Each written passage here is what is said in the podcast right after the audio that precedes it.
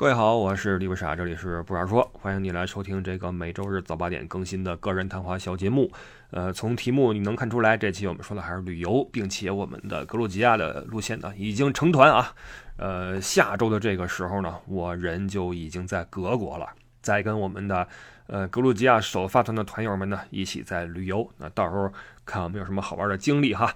那这一期呢，我们先把过去的呃土耳其结束这个团再说一说。呃，实际上我是前天回来的，前天是周三，周四收拾收拾屋子哈，然后周五今天早上起来，一开始就没干别的，专门写一个行程，在做一个明年四月份准备推出的西欧加柏林的一个行程。呃，一做做了一天啊，又一次感慨，这人生就是一个放弃的艺术，因为嗯，不自己做不知道啊，自己写行程的时候觉得怎么着都有遗憾，嗯，而且呢。很多因素在一块儿是一个不可能三角，比如说你想玩的好，时间就要长；你想时间呃精准舒适一点呢，就要舍弃很多地方啊，就很头疼。写了一天，终于有一个成果了，然后发去我们后边办公室，让他们去过一下，看看操作性，包括呃填补点东西进来，并且给艾迪再看一看，我们一起讨论一下什么的。实际上跟艾迪做了一个很长时间讨论，就是。关于国家的搭配问题，我们这个线路怎么安排啊？实际上做的时候呢，在想，其实没有什么完全好的行程，只有适合不适合你的行程，对吧？比如说，在一个城市待个四天，呃，你喜欢的话，那就是个好行程。那五天打卡六个国家啊，你喜欢的话，也是个好行程。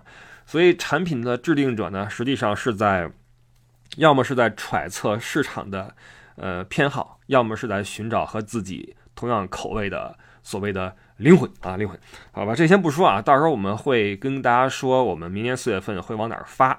呃，这个行程呢先放一放，因为今天刚刚写好，然后还在打磨中，好吧。我们现在就开始说土耳其这个事儿哈，土耳其乐完了，格鲁吉亚乐。呃，那上期说的是，哦，对了，对了，对了，对了，先说个事儿啊，上期脑子瓢了。什么叫脑瓢？不是嘴瓢。嘴瓢的话是有口误，那上期是脑子瓢了，把这个土耳其的首都说成了伊斯坦布尔啊，实际上是安卡拉。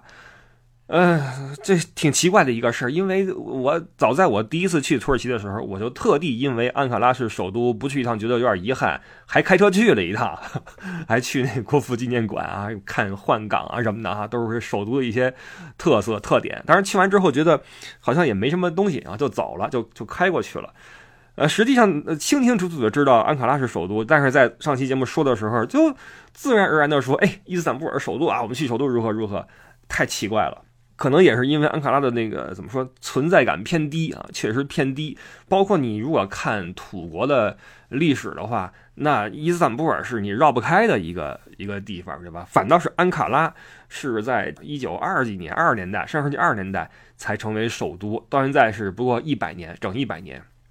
呃，可能是因为这个吧，啊，呃，脑子瓢了啊，更正啊，更正，呃，土耳其的首都是安卡拉，呃，然后上期说的主要是对土国的一个初印象，就是觉得都很友好，并且说了说为什么这儿的人比在德国的土耳其人要友好。那呃，上期录的时候是行程走到了一半多嘛，那在伊斯坦布尔玩完之后，呃，回顾整个行程的话，首要的一个感觉还是这感觉，因为在。伊斯坦布尔，你依旧在感受着当地人的那种热情和宽容。比如说，因为赶上国庆了嘛，所以一些超市它或者一些小店儿，他会主动的发给你一些国旗，小国旗在手里边挥舞那个玩意儿哈，然后就给我也发了一个，那我就顺势就别在了胸前的那个我那衣服兜里边，应个景嘛，是吧？插在我胸前的衣兜里边那么溜达。然后走到一个地方之后，我再过个马路，过去之后突然有人在叫我，一个。三十多岁一个一个年轻人叫我，哎，我看他，然后他就因为他也不会英语，他就指指自己的胸前，拍拍自己的胸口，再指指我胸口，然后给我竖大拇指，啊，就是露出了那种又开心又欣慰又赞许的那种表情，然后我就也对吧？我说啊，这个我也拍拍胸口吧，这个表示一下回应。啊，包括在机场，我们在告别的时候，然后我说，哎，你能不能来帮我照个相啊？过来一个人。帮我们照了相，然后跟我们说嘛，你们是哪儿的？我哪儿的啊？我来这儿做什么？主动给我们握手，握手。你就发现，嗯，出了欧洲之后啊，这人就没那么紧绷了。就是我在欧洲的时候呢，呃，还不是很明显这个体会。但出了欧洲真有这个，尤其到了土耳其，呃，当然了，我以前咱们也说啊，在南欧的话就比北欧要舒适一些，在这方面。那到了你像近东这个地区，包括爱琴海的东岸什么的，就更是如此。呃，我一直说嘛，就是给人一种松弛感是什么意思啊？我举个例子啊，上一期我不是说了吗？就是这儿的人在一些公共场所的这个尺度上比较放得开，不是放得比较宽容。那我举的例子就是在公共场合这个所谓的这个声量这个事儿。那唯一一个有人认为我们声量过大，是一个来自德国一个团队，你就知道在西欧那边的人在这方面的尺度是什么一些。当然，这个尺度也是你自己去把握的一个事儿哈，因为所谓的所谓的公共场所。电梯里是公共场所，马路也是公共场所，图书馆是公共场所，那你去体育馆看球也是公共场所。那么在这些不同的公共场所里面，人们对他人所发出的音量的包容度是完全不一样的，是完全不同的，对吧？所以如果你在工体看球，旁边因为你在打电话说，哎，你别打电话了，你耽误我看球了。就有点扯，是吧？就有点扯。所以，呃，在什么样的公共场合应该有多大的音量，这个大家心里边应该有数，是吧？我也有数。所以在土耳其，我是告诉自己，不要拿在西欧，尤其是德国这个国家，他们的对他人的要求来放在这个环境里面要求我们自己的人，是这个意思。那包括这一次，我再举个例子啊，就是我们在伊斯坦布尔，在一个超市。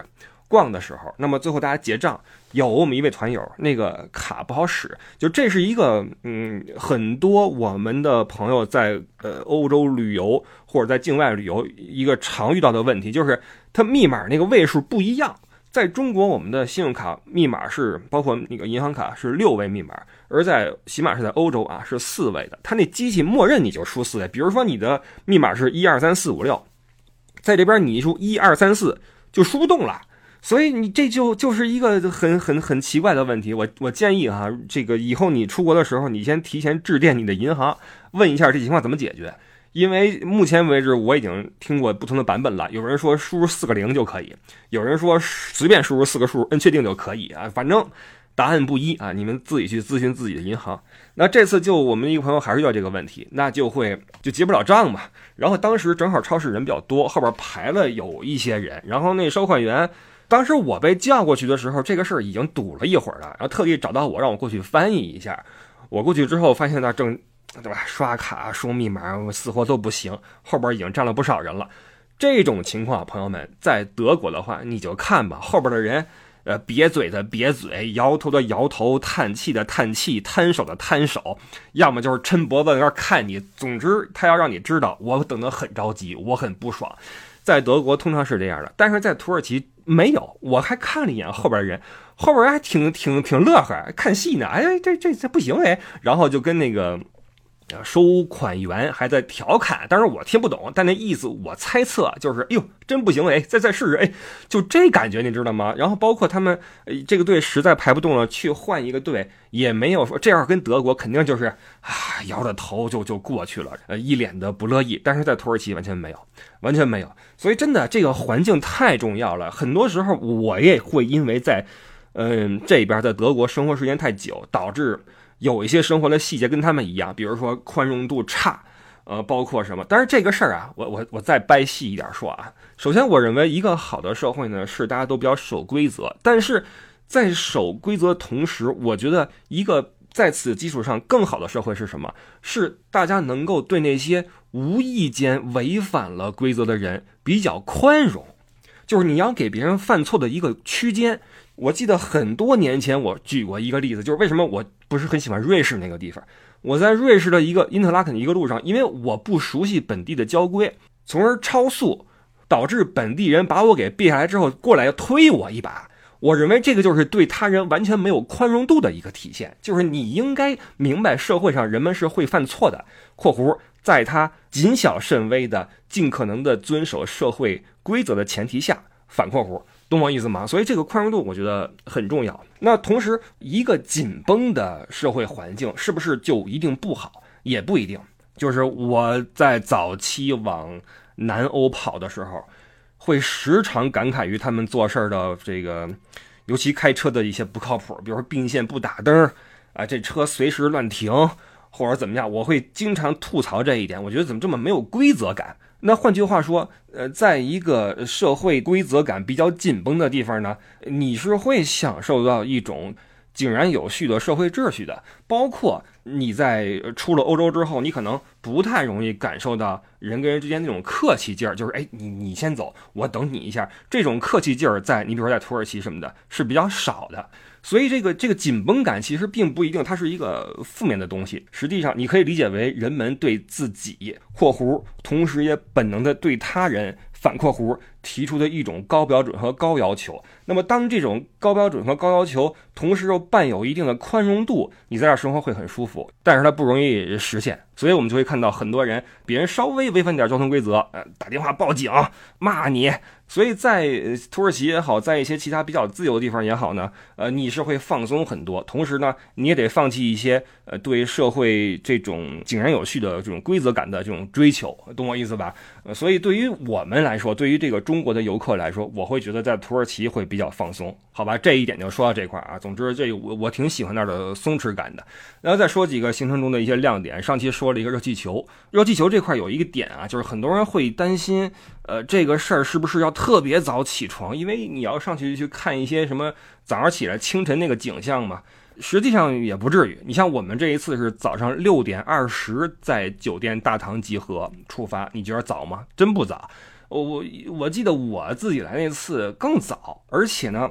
第一天还没飞成，因为气候的呃气象的原因没飞成。这次我们很顺利，因为我们从头到尾几乎全都是大晴天，除了第一天跟最后一天是多云之外啊，第一天有点阴天，最后一天是多云，剩下全是大晴天，然后微风徐徐，特别适合飞热气球，所以第一天就成功了，而且没有起那么早，所以这个事儿就还好啊。而且你不要觉得说呃一定要看到日出那个瞬间。你想看那个瞬间的话，就意味着你要非常早，在那之前就要飞上去，那就意味着天黑的时候，你就要在那个旷野里边等着。他们要先把那个热气冲进去，然后做准备，然后再再飞起来。而且实际上你在天上看，你并不一定要看太阳起来那个瞬间，那时候其实没那么好看。我觉得日出这个玩意儿在海上还行，它有一个反光。但是你在山里头或者哪儿的话，没不一定那么的神奇，反而是在太阳起来之后，你飞上去看那个初升的太阳，把大地染成那种温暖的。光的时候哇，特别的好看啊！所以热气球这块啊，第一并不会起那么早，第二不用赶日出这个时间。然后我们做的也很顺利哈，起飞跟降落都非常的顺利。呃，热气球之外呢，还有一个亮点是滑翔伞跟跳岛游，这个是在同一天完成的事儿，在费特西耶。呃，很多朋友去土耳其的话会去那块儿啊，因为那儿很有名儿，在海边嘛。那先说滑翔伞，滑翔伞的话也是起的比较早，跟热气球时间差不多，稍微晚一点，六点四十五我记得是六点四十五在酒店门口集合，然后会有一个车来拉我们去，呃，滑翔伞的公司，就是他们办公室，然后你会跟你的飞行员见面，然后你会上山，上山之后由飞行员带着你飞下来。那这块有一个点啊，就是不太好控制，就是你的飞行体验，呃，几乎完全取决于你的飞行员他的操作。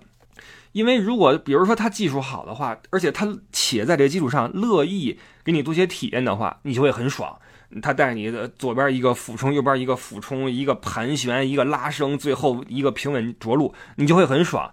那如果说他技术不好，不敢做很多动作，你就会很头疼。那还有一个情况就是，他可能技术是够用的，但是他不想，也没有给你安排很多种体验感，这你就很头疼。因为什么呢？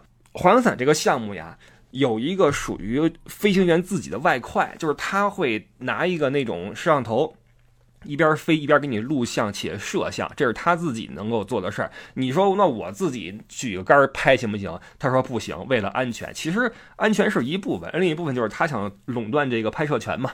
那他拿这玩意儿之后就会给你使劲儿的拍，因为你下去之后他会想把这事儿卖给你嘛。那这个钱是你单独付给飞行员的，所以他如果说他脑子灵光的话，我认为他应该呃先好好照相且录像，然后给你一些比较好的体验之后啊，带你一顿猛飞，然后着陆。这样的话，你心情也好，片儿也好了，这个单子就比较能成。那我们这次就会有人有那个咱们团友遇到了那种脑子不是很好使的，就是他一直一直给你照，不停的照。你说我想飞，我要怎么着，他不理你，他还这样照。照完之后，最后就是一个比较单调的一个下降，就倒也平稳着陆啊，倒也没有什么安全问题。很多人说这玩意儿是不是不安全？其实我觉得挺安全的啊，这个没风的情况下挺安全的，有风的话他们也不会起飞啊，是这么个情况。那你看我们李德哥，李德哥今年跟我们呃西普一次，北欧一次。这回土耳其一次，这是我跟他已经见第三面了啊！完，马上艾迪要带埃及，他还去啊，跟我们走四次。那他的运气一直是不错。西普那次看斗牛，遇到了极其罕见的斗牛士被牛顶翻的情况。啊，到了北欧，一路天气巨好啊，然后观鲸也鲸也出来了，翻出来了啊！李大哥说好。这回到了费特西耶玩滑翔伞，他的那个飞行员又是最好一个飞行员，就是。既满足了他在空中的技术需求，又有一个极其牛的一个着陆。什么叫极其牛的着陆呢？我们说它的降落其实跟飞机一样嘛，就是一个俯冲之后，然后嘣儿落地，对吧？那就有一个长长的海边的滨海的路面，柏油路面是他们作为降落的那个那个所谓的跑道。其他所有人都是正常的沿跑道方向。徐徐降落，然后缓冲，然后落地啊，都都很平稳。他那个，我靠，他那飞行员来了一个垂直操作。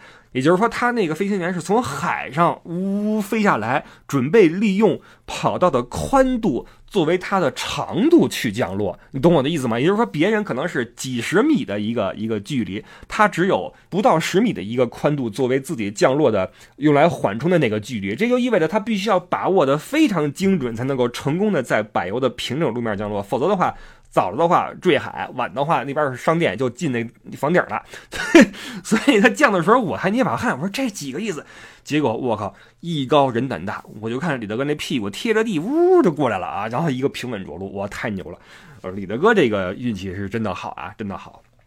那这是滑翔伞，就会就是你的个人体验会取决于飞行员的操作。这个你赶上那些不开窍的或者技术不好的，就很遗憾了，对吧？这这是一一点啊。但是呢，都很安全。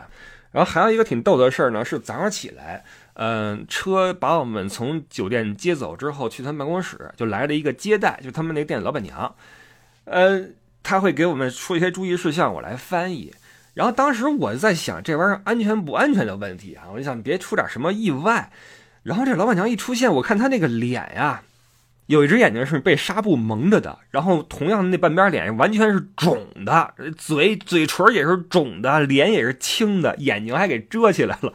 我说我这是几个意思？这不是那什么飞下来摔的吧？然后大家也没有问，我也没有问啊。然后大家走之后，我那聊天的时候聊到了十来分钟之后，就距离比较近了。我说我能不能问一下您这这脸是怎么了？他说啊，我是因为这个脑子里边有一个什么问题，然后突然有一个昏迷，从楼上滚下来摔的啊，摔成这个样子了。呃，跟我聊半天，说那个，哎，中国人特别好，对我特别好。我说怎么了？他说，呃，我们这儿有客人是那个做医生的啊，给我这个看我这个伤啊，听我这个症状之后，还送给我什么血压计什么的哈，就送我好多装备，说特别的好。完了，他们店里边也贴了好多中国人写的中国字儿嘛，就上面写的是一些好评了。那最后也给我们一张 A4 纸，说来你你也给我们写点什么东西吧。我就把纸给了我们团里边一大哥，这大哥也是啊，北欧跟过我们，哇，啊大哥这是个有怎么说？有豪情的人，而且颇有几分诗意，有几分诗意。呃，在滑翔伞飞到半空的时候，在空中，呃，这个无法抑制的这个冲动啊，在空中来段诗朗诵啊，诗朗诵，让这个诗情画意呢，这个豪情壮语呢，游荡在了费特西耶的上空啊。完了，大哥一看这个机会来了，抄起笔来哈，那个平时在家写书法啊，写书法。叉叉叉写的个现代诗，完老板娘问我说：“哎，这写的是什么呀？”哇塞，我还得翻个现代诗出来。我说：“这个意思啊，这个人类的最初的梦想是什么？有翅膀什么的。”我可牛了。呃，翻完之后，老板娘我，太好了！我这个这个，特地颁给我们大哥一个什么那种所谓的奖状，签上字什么的，又收获了一个。来自中国人的这种热情啊，热情，这这挺挺会做生意的。然后看得出来，他也是真心的，觉得中国游客都人都比较 nice 啊，是这么回事。完了，当天呢，这事儿完之后，就开始去跳导游。跳导游是做一个装点成海盗船样子的这么一个船，在费特西耶的海岸线啊各个地方去一站一站的去停靠。那每停一个站，你就可以看看景色，包括你可以跳下去游泳嘛。那那天比较遗憾的就是我提前没说大家换上泳衣，因为我觉得这个可能看看风景就够了，不用不一定非得下去游。但是不少人，就像外国人什么的哈，就穿一个泳裤衩，裹一毛巾在船上边。呃，船行驶的时候，上面有一个那种低班你可以在那买点啤酒，然后放的那种特别造那种音乐哈，有一 DJ 跟你一块儿咣咣那儿狂舞。到了海边之后，把那个音乐一关，给你一个宁静的海滩，你就可以嘣跳下去，跟那儿游游个四十五分钟、二十分钟，再上来之后，然后再换下个地儿啊，叮咣叮咣再放音乐，是挺挺有意思的一天。然后那天呢，船上会有餐。呃，有意思的是，早上起来我就看船上一个人呀，在那船边钓鱼。那鱼太好钓了，你稍微弄点饵扔下去之后，立刻就上钩，直接就蹬起来，也不用鱼竿，直接就把那绳甩下去就行。钓了一桶鱼，我还心想这哥们儿可以啊，这生活也没成本哈。后来一看，哇，这就是我们午饭，午饭就是这鱼。你别说，就烤完之后还行啊，挺好吃的。呃，这是那个跳岛游。呃，下次再去这块的话，我会跟大家说，呃，带上泳衣啊，因为如果你有这个豪情的话，可以去游泳。那我们这边有一个大哥啊，按捺不住，现买个泳裤，每到一个地儿下去游会儿啊，就很爽，因为那个水超级清澈，你知道吗？包括第二天，第二天我们这个遗憾被弥补了，我们在那个 Capitas 海滩，我那个海滩是真的漂亮，就是非常的美，而且。那个海水太清了，呃，当然它也有缺点，它的缺点就是沙滩的怎么说面积很小，呃，它是在一个小小的悬崖峭壁的那个一个一个弯儿里边，你懂我意思吧？一个弯儿里边，所以它的宽度就不是很宽，而且它的纵深也很短。我的意思是你往里边趟水趟个可能二十米，你脚就沾不着地了，因为你想吧，它其实你可以理解为是一个比较陡的山的半山腰。这个海平面到这个位置之后，不断在这冲刷、冲刷、冲出了一片沙滩出来。但是它的这种，它没有像比如说我们的东海、渤海那个大陆架结构，它是没有的。它其实是一个峭壁，所以它的往里走不了多远，你就会就没没有底儿了啊！所以它不能够容纳很多人在那儿游泳。不过那个。上边也没有停车场，实际上就是路边它是第四百公路嘛。第四百公路是从费特西耶到安塔利亚一个沿海公路，呃，在边上有那么一个停靠的地方，能停个二十辆车了不起了，我觉得那个地儿啊。然后底下会摆一些沙滩椅什么的，你可以租啊，租个伞。呃，很多人在那块儿去晒太阳啊，包括去游泳啊，其实是一个比较小众的，它肯定是大众不了那个地方。第一，它没有停车位；第二，它。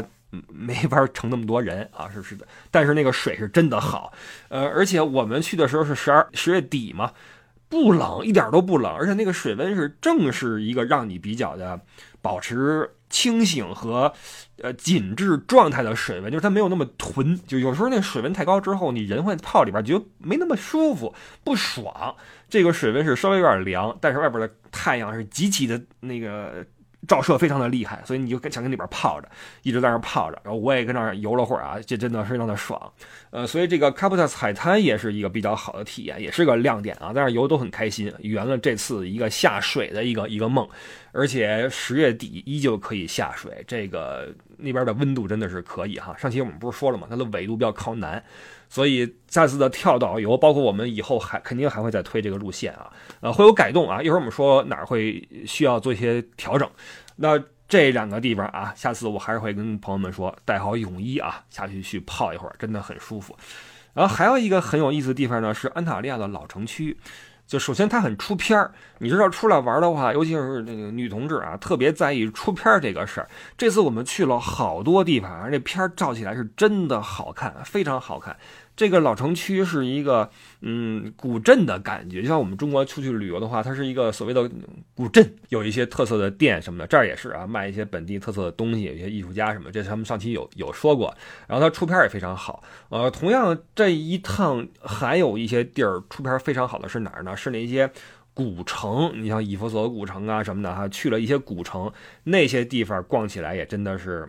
就是如果你很喜欢，嗯，你像希腊时期和罗马时期的一些这种文化的话，在那块你能看到好多好多那个时期的遗址。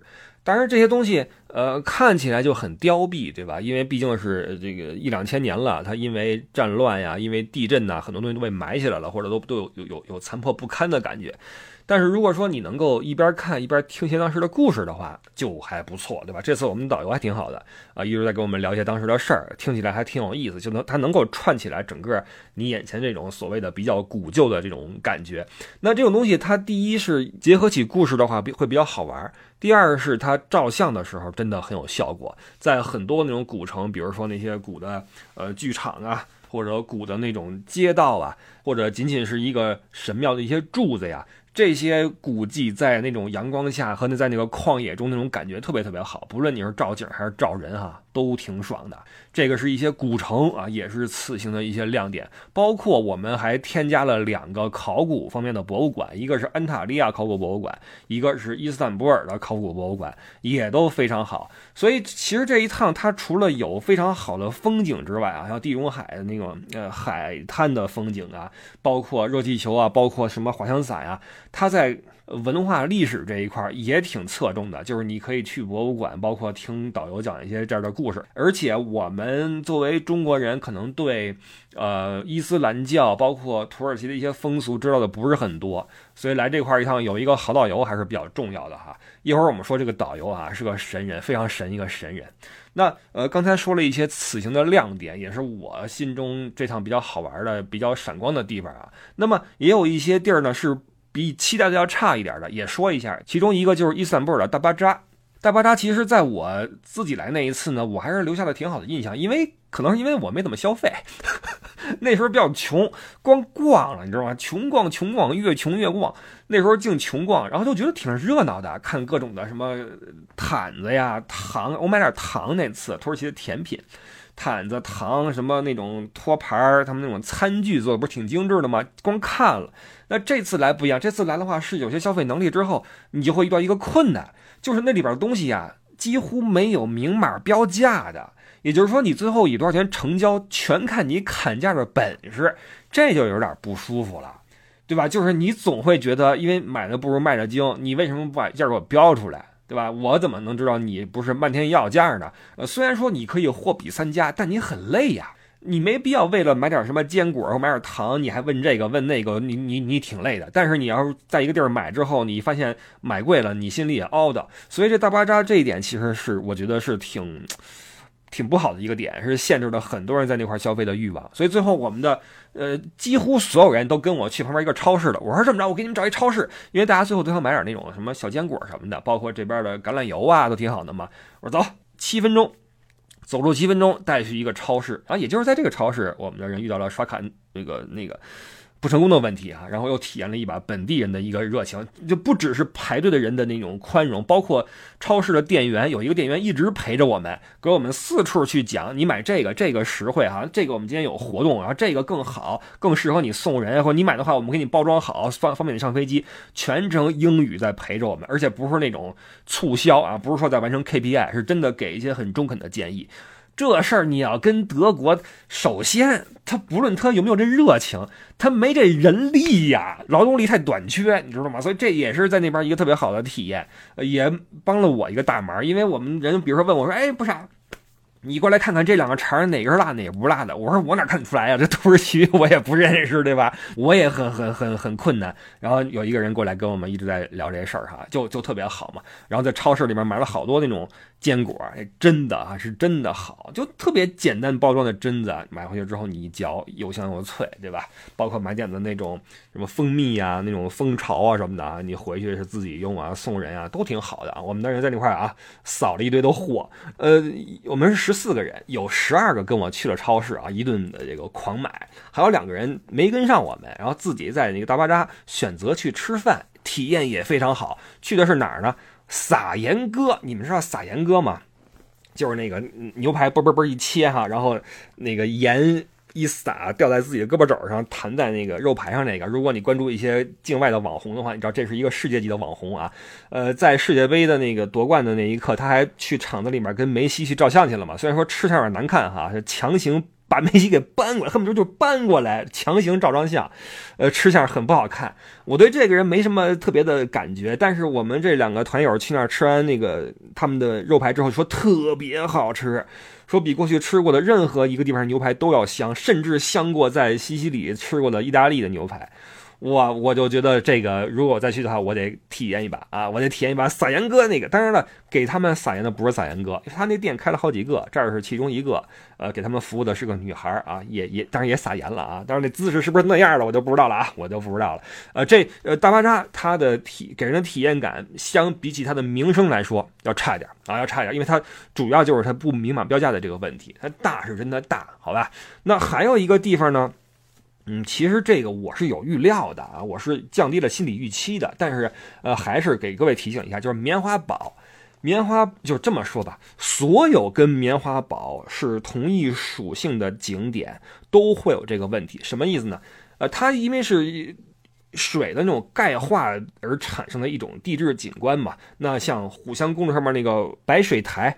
包括西西里阿格里真托的土耳其阶梯，都是这种地貌而组成的景观。那所有这个景观，你放心，有一个算一个，都特别吃滤镜。总之，它的肉眼的观感绝对不如你在照片里看着那么震撼、那么美，懂了吧？所以棉花堡比起它的宣传图来说，我看到的是一个比较嘈杂的、比较呃有点脏兮兮的一个棉花堡。当然，这个我是可以预料的，因为大自然里边不太可能有那么。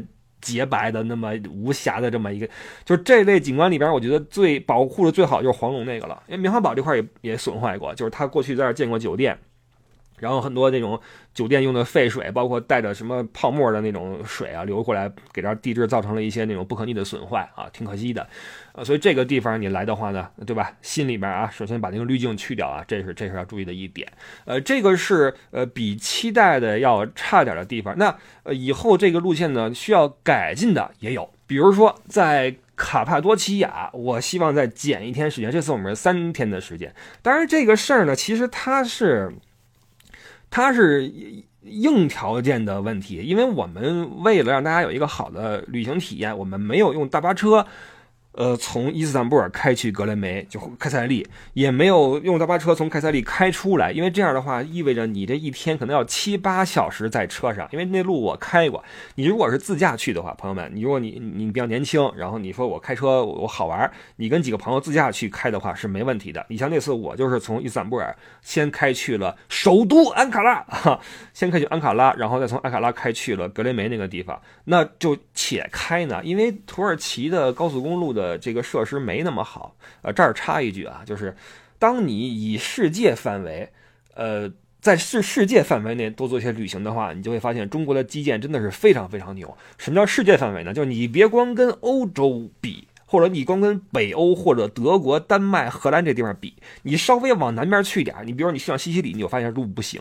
包括你去什么呃格鲁吉亚，就中亚那块儿呃什么土耳其，这路也不行。这时候你就会发现，哇，中国的基建已经超级牛了啊，已经非常非常牛了。那路，你像我们去，不论是川西还是滇西北啊，路修的非常非常好。那说回来。呃，这路是很难开的，它开不快，你知道吗？呃，这个开不快还不只是限速的问题，是你开快了之后，你你的颠啊，你真颠。你像这次我们的大巴车，我都坐最后一排，有那么几个瞬间，我屁股都离了座了，你知道吗？咣咣的那么颠过去，你知道吧？它的路面是个问题。那这次我们是为了舒适一点，所以用航班来衔接这这个这个中间这，我们在境内飞了三段啊，这个你开的话非常痛苦，但是。它在呃开塞利，就是卡帕多西亚那个地方，它航班不是每天都有，这就造成了我们这一次有两个地方都是我希望能够改进的。第一就是我们在伊斯坦布尔的游览被打断了，我们头一天到了之后，第二天下午就飞走了，等于就进行了一个上午的一个游览。大家刚刚看了一个。大概，然后不是就飞走了，然后在旅行的最后玩过了热气球，钻了地道，下海游了泳，上天飞了滑翔伞，都已经累得不行了。最后回到伊斯坦布尔再去看什么清真寺什么的，就已经有点 有点。我们这个团队，我觉得到最后一天都有点散环了，就是大家都不想动了，就是那种哎呀，这个清真寺得看，我不看不行，但是又真的很累。虽然说中间其实。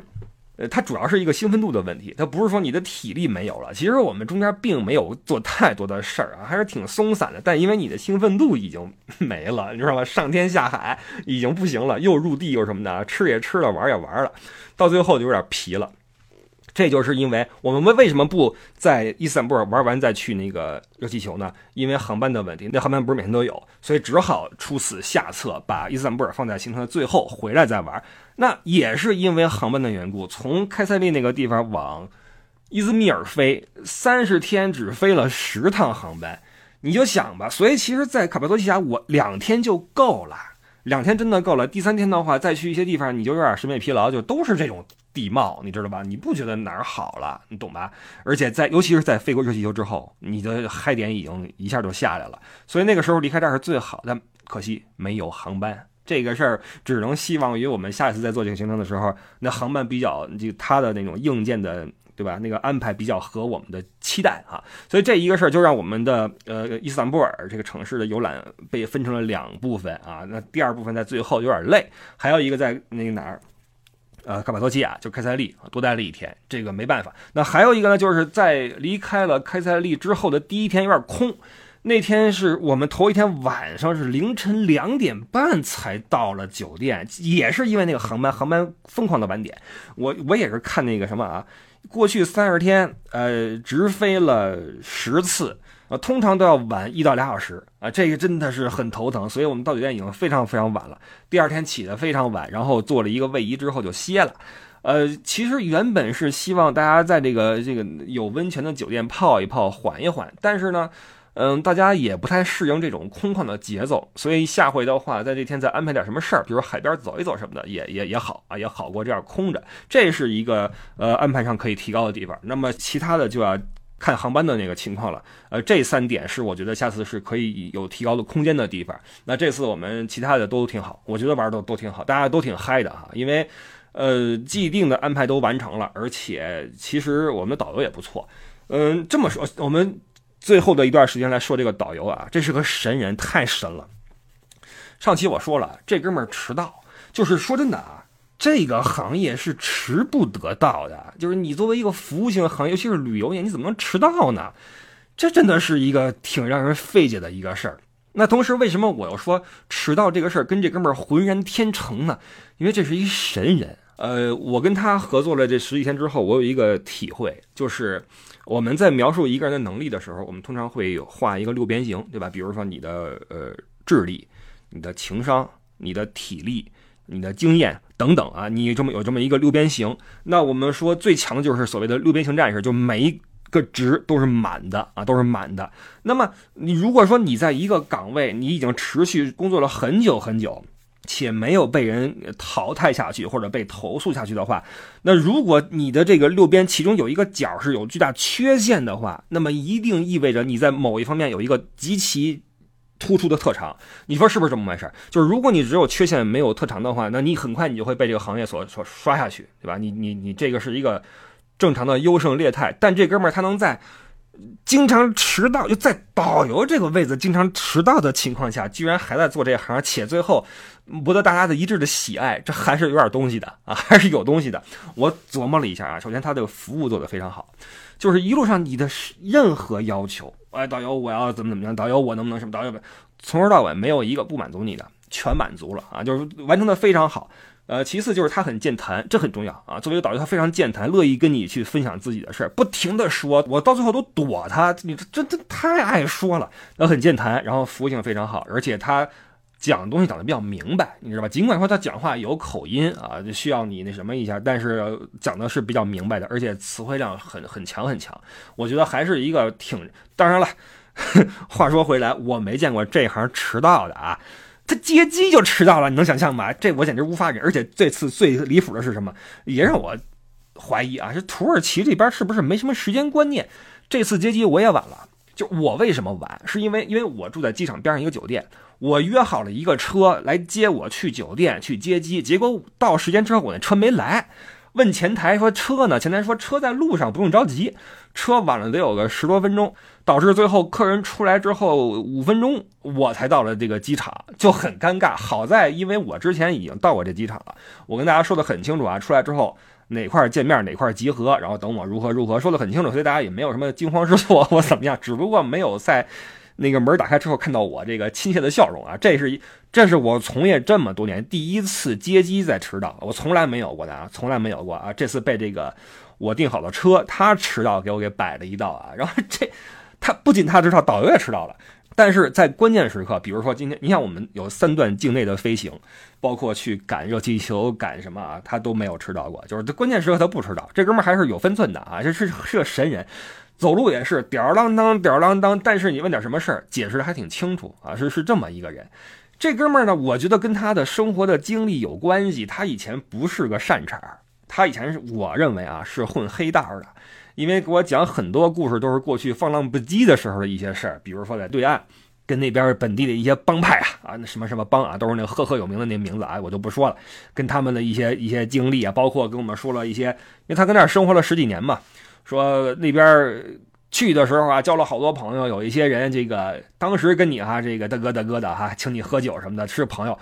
没两天火了，因为他是是歌手嘛，酒吧里边的一些驻唱歌手火了，签了合同，成了什么明星了，我，立刻翻脸不认人，给我们讲了好多这样的事儿，包括自己做生意，这个赚了好多的钱，然后失败被骗，然后去追杀一个人，他用的这个词儿啊，他说我我去追杀他，然后这个人四处跑什么的，各种神奇的经历。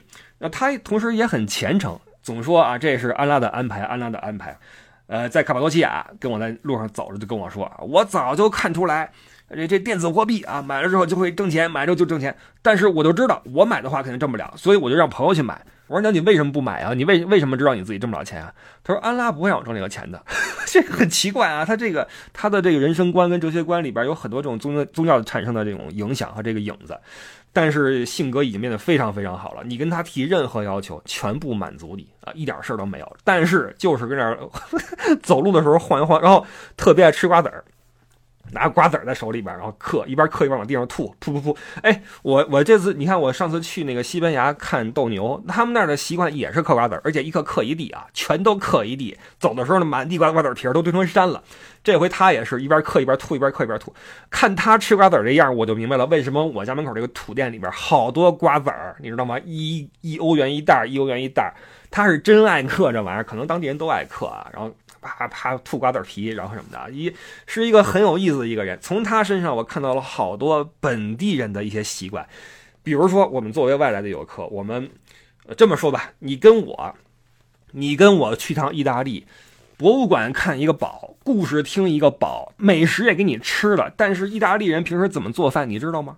意大利人拿了一个饭，先吃哪儿后吃哪儿，你知道吗？你不会知道，因为我也不知道，你懂吗？但是跟他在一起，我就看到了本地人经常吃些什么东西。比如说啊，哎，他就跟我说过一句话，他说：“安拉说过，一顿饭应该由盐开始，由盐结束。”这意思就是他们吃饭比较咸。我们中国人烹饪啊，你会发现我们中国人特别讲究这个，除了讲究火候之外，这个菜的所谓甜咸，甜咸就是也盐呃，就什么咸淡啊。合格的厨师，这个菜做好之后是绝对不会需要你在饭桌上二次撒盐的，对吧？这在中餐里边你不可想象。说这炒淡了呀，我自己撒盐撒酱油，这算怎么回事？但是在土耳其不是这样的。这哥们儿吃饭，这穆罕默德，我们叫他穆导啊，穆导吃饭，因为你知道他们吃饭都一盘主菜，然后给你个盘子嘛。他每次吃饭前都拿起那个小盐罐，把自己这个盘子里撒上一层细盐。然后再从主菜那个盘子里夹起，比如说一块肉，蘸盐来吃。但是不只是肉了，比如说那里边是个鸡蛋，一个溏心蛋。那么把这个蛋盛进来，戳破了之后，那你就知道那个蛋的那个蛋心就留在了这个盘子里，混上了盐。再拿起面包，把这盘子一抹，把那盐粒儿连上蛋液，带上蛋清都抹在面包上，然后。往嘴里一吃，他是这么个吃法啊，由盐开始，由盐结束，每顿饭都少不了盐啊，各种的自己调配，自己撒，包括呃辣椒什么的啊。所以这一次跟他在一块儿，看到了好多本地人吃饭的习惯，包括我们这次在那个安塔利亚吃了个甜点，就是完全没见过啊。包括你，因为我不怎么爱吃甜点，呃，我也就没想尝试，他就请了我一份哎，真的不错。我到现在都不知道是什么，他给我讲过，但我没听，我就忘了。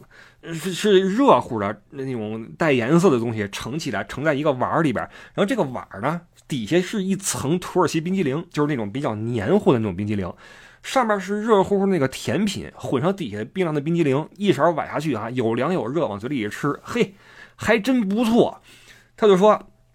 这是我们小时候经常吃的一种甜品，因为小时候吃不起好东西，这玩意儿做起来简单，拿糖一混一一蒸就好了啊！所以一一吃这个，我想起小时候的生活。我妈那时候如何，老跟我讲小时候的事儿，因为她这人特别健谈嘛，就还是我还挺喜欢这哥们儿的。尽管说他那个迟到，真的，我跟你说，他这迟到不仅给我带来很大的物质损失，因为我得找他，找他的话得打电话，在土耳其电话又漫游，催一个电话一欧元，我靠，我这多少亿欧元催出去，你知道吗？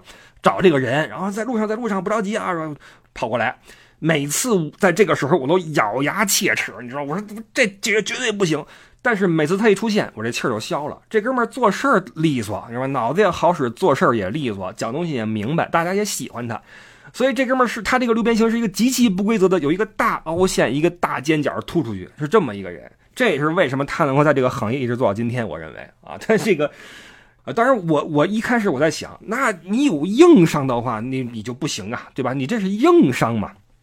但后来一想，哎，这一行说实话，呃，我也甭说人家，对吧？五十步笑什么一百步呢？我无数次我在感慨，为什么我喜欢这个职业？无非就是因为它没有一个，呃，第一，它没有一个 KPI，它不会说让你必须完成什么事儿。当然了，其实也有啊，但是在境外还好啊，在境外做导游还好，呃，它没有那么严的 KPI。然后没有一个你的领导在你后边坐着，同时你可以以自己的风格，以你自己喜欢的方式去做这个事儿。所以说实话，在服务业这个框架里面，你说我我就一定能够在各方面都做到那么那么好吗？我也做不到。我有我自己的凹陷的地方以及突出的地方，对吧？那我能够在这个行业一直到到今天，无非不也是靠着我突出的地方混过来的嘛？所以心想算了，都都是。同是天涯沦落人，所以他不在的时候就我盯吧，对吧？就我盯吧。所以这是跟他的一个合作啊，就是一一一个神人。以前这个混过黑道，有过特别多的经历。我这次时间不够，我也没怎么听他说，否则的话能挖出好多有意思的事儿来啊。是这么一个神人啊，穆罕默德穆导。总之这次遇到了一个很有意思的一个导游哈，好吧。然后到这块儿吧，这期时间也差不多了。然后我们呃下周日的这个时间，我一定是人在格鲁吉亚。呃，到时候我们先说点什么别的吧，好吧？然后在格鲁吉亚呢玩差不多的时候再录一期，在下下期的时候，大概期各位能听到我们在格鲁吉亚的一些经历。然后我们现在也在紧锣密鼓的去排明年的路线。现在的情况是一月份就是寒假春节档有两个路线了啊，一个是西葡的，另外一个是南艺的啊，都是比较暖和的地方，大家可以看我们的公众号不傻说去了解一下，包括可以。入我们听友群啊，加微信 l e y o u e d d i e 乐游 Eddie，包括也可以加我的微信，呃，不傻微信一，不傻微信全拼阿拉伯数字一，来入群也好，或者看我们的旅行的照片或者视频也好。那很快艾迪要去埃及哈，到时候大家看艾迪的短视频，好吧？那就感谢您的收听，我是李不傻，我们就下个周日早八点见，拜拜。